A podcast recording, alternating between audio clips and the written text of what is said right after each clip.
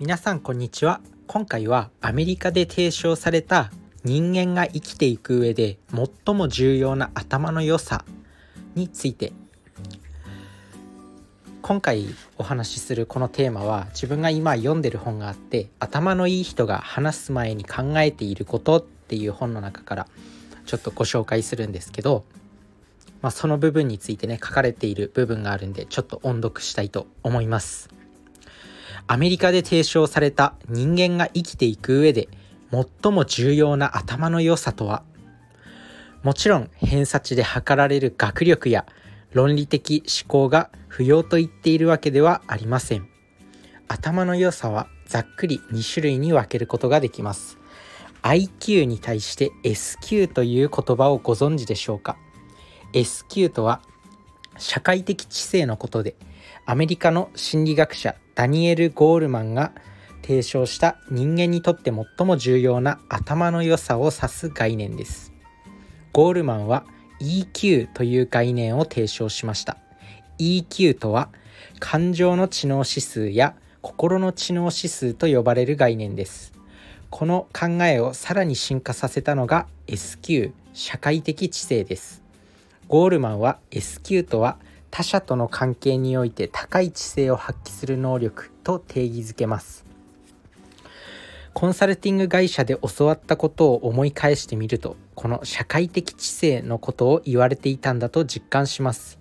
社会で必要とされことさら就職活動時に求められるコミュニケーション能力もコンサルで重視される地頭も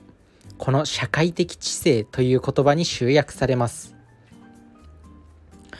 本書では頭の良さを社会的知性と学校的知性の2種類に分けます。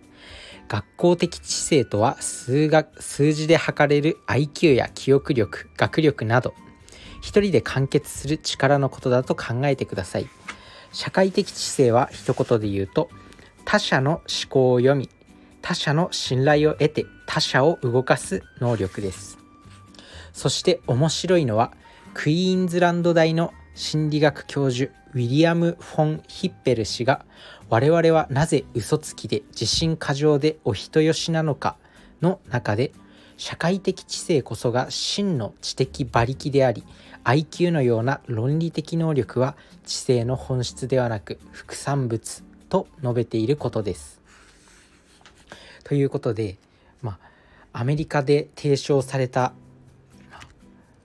人間が生きていく上で最も重要な頭の良さに関してこの本の中では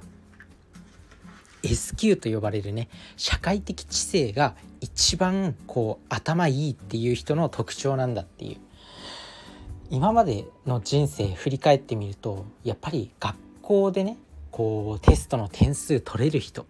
テストテストで上位成績者みたいな人がやっぱ頭いいの定義。ですよね。ものをたくさん知ってる。頭の回転が速い。もう何でも瞬時に答えを出せる。みたいなのが、まあ、頭いい人エリートの特徴だったと思うんですけど実際は違うと。そういう社会の中で他の人とうまく渡り歩いていける。他の人を動かしたりとか指示を出せる。どちらかというと経営者みたいなタイプがやっぱり頭頭がいい。マネジメントが得意な人とかが頭がいいって言われるんですよね。なのでそういう社会的な能力をどんどん鍛えていくのがいいと。でそういう社会的能力はどういどうやったら鍛えられるのかどうやったら一番そういう能力が身につくのかっていうとやっぱりこの本の中でも何回も述べられてるんですけど相手の立場に立って考えるっていうことが本当に重要例えばなんだろうすごく頭のいい人物物知りの人まあ想像想像例えばね東大生の超エリートみたいな東大医学部の超エリートみたいな人とかあとはすごいなんか研究者みたいなそういう人って多分人に説明する時に専門用語とか多すぎたりあとは何だろうなんでこんなことも分かんないの？みたいな。頭が良すぎるが上に相手の気持ちに相手の立場に立って考えられなかったりするんですよね。あとはコミュニケーションがうまく取れなかったり。そういうのは実際に頭いいとは言わない。確かに物知りではあるんですけど頭いいっていうのはやっぱり自分が知ってる専門用語とかも相手に分かりやすく説明することができたり。そういうのがやっぱり頭がいいっていうふうに言われる、まあ、その方が相手に相手にね何か頼み事をする時とかも専門用語ばっかり使って頼み事されるよりも分かりやすく説明された方が当然伝わりやす伝わるし相手も動けるということなんで。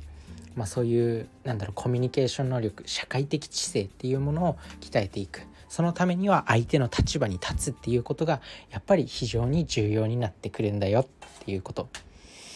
まあね本当にでも常日頃意識できるわけじゃないからそれが難しい。自分自身も何回もいろんなコミュニケーションの本読んで相手の立場に立つのが重要だよとかねどんなコミュニケーションの本にも書かれてはいるんですけど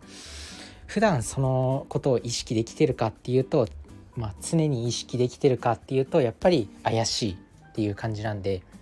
まあなんだろうスマホの待ち受け画面とかに相手の立場に立つとかなんかトイレに相手の立場に立つとかって、まあ、貼っておいたりするのがいいのかなって思います。そのぐらい人間ってすぐ忘れるからね。まあ、そんな感じで相手の立場に立つっていうことを意識しておくと、まあ、こういう社会的知性が高められていくよっていうこと。あとはまあだから諦めないでっていうこともお伝えしたい。自分自身やっぱ学生時代はね劣等感学歴コンプレックスもあるよ。自分自身は受験で別に頭のいい大学に行けたわけでもない。誰も知らないような大学に通ってたんですけど、まあ、もっと受験勉強頑張っていい大学行けたらよかったなって思ったんですけど、まあ、そういうなんだろうものを知ってる記憶力みたいな学力で、まあ、学歴ってほぼ決まるじゃないですか。でもそこが大事じゃないんだっていうこと今こうね現代でも活躍してる人って別にそんなに学歴が高いわけでもない例えば、まあ、SNS とかでね YouTuber のヒカルさんとか三崎優太さんとか、まあ、青汁王子って呼ばれてる人とかキングコングの西野さんとか、まあ、炎の講演家って呼ばれてる鴨頭義人さんとか全員多分大学とか行ってないんですよね。なので、まあ、そういうなんだろうそういう人でも上に立てるでもやっぱそういう人も別に学歴はないけど社会社会的に頭いいですよね本当に会社経営してるし人を動かす能力もあるし本当に頭がいい人たち。だけど別に学歴が高いわけではない。だから社会に出たらそういうなんだろう社会的知性っていうものが非常に重要になってくる。今紹介した4人も社会的に見たら本当に頭のいい人たち頭の抜群に切れる人たち。だからそういう存在がそういう存在を目指していくことが本当に重要なんだなと思います。是非普段の生活で、まあ、相手の立場に立つっていうことを意識してみてください。それじゃあねバイバーイ